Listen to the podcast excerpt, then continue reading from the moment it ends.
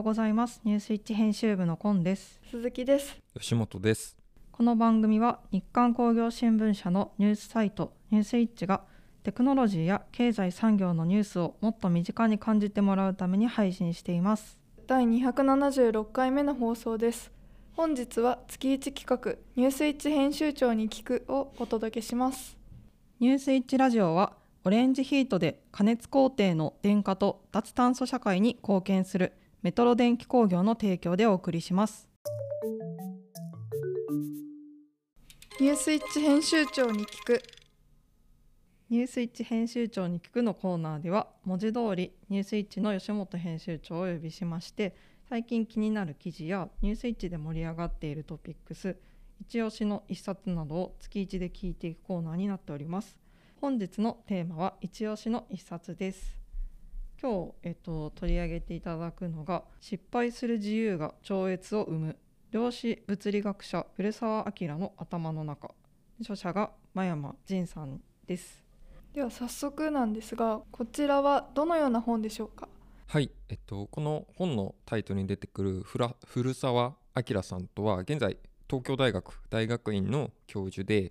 光量子コンピューターの研究をされている先生です。でこの本はその、まあ、古澤先生が研究する光量子コンピューターの概要に触れつつではあるのですが、まあ、その研究内容が主題というよりも古澤先生の、幼少期から研究者になり量子コンピューターの研究に関わっていく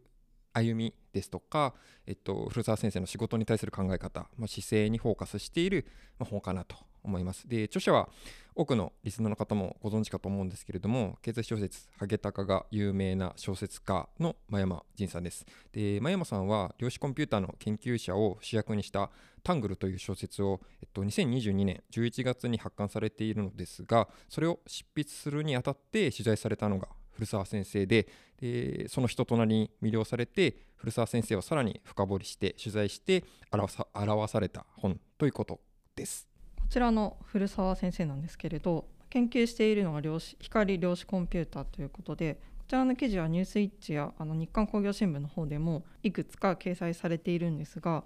この研究であのどういったことが期待されているんでしょうか？はい、えっとまあ、量子コンピューターは、まあ、一般的にそのスーパーコンピュータースパコンを上回る計算能力などが、まあ、期待されるというふうに言われるかと思うんですけども、まあ、その中で、まあ、今日紹介する本の中では古澤先生は光量子コンピューターの最大の強みは節電というふうに話されています。えっと、従来のコンピューターは、まあ、猛烈に動作作動させるとそのコア部分、まあ、心臓部が加熱されます。でノートパソコンとかでも、えっと、稼働させているとファンが回ってファンが回る音が聞こえてあのと思うんですけどもあれはもう心臓部を冷やすためです。でスパコンとなると冷やすために巨大な冷却装置が必要になりその稼働に非常に大きな電力が必要になるという課題があります。でその点その量子コンピューターはその計算処理をする際に排出される大量の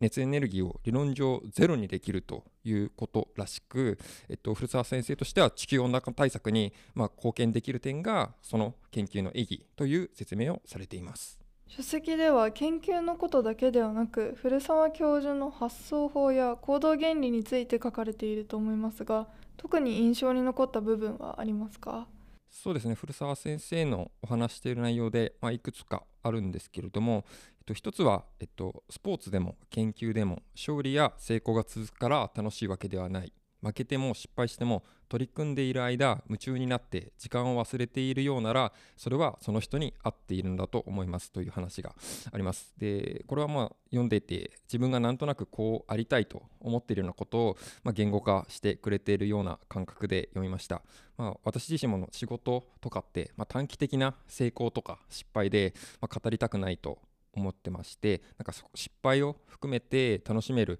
没頭できる仕事こそなんかこう大きな成果にたどり着けるように思っています、まあ、だからなんか自分はそういう仕事を大事にしたいと思いますし、まあ、それが認められる環境で働きたいなと改めて思いました。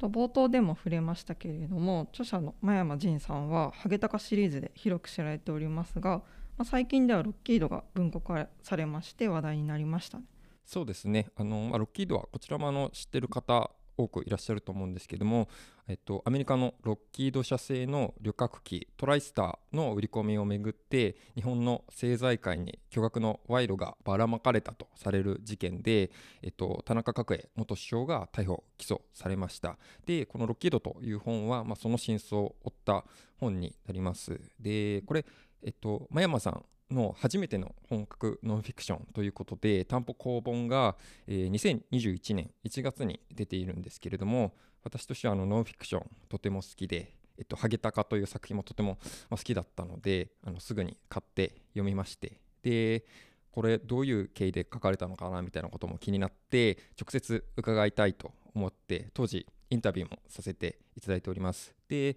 その、まあ、インタビュー記事では、ノンフィクション作品に対する向き合い方とか、まあ、執筆にあたって意識されたこと、あるいはそれを書いたことで、まあ、小説家、真山仁が、まあ、どのような影響を受けたのかといったことをですね、あの非常に興味深い話をいろいろとしていただいておりまして、今もその記事をご覧いただけるので、ぜひそちらを読んでいただけると嬉しいなと思っています。ありがとうございました。質問の中でも紹介しました記事はニュースイッチでもお読みいただけますのでぜひこちらも合わせてご覧いただければと思います。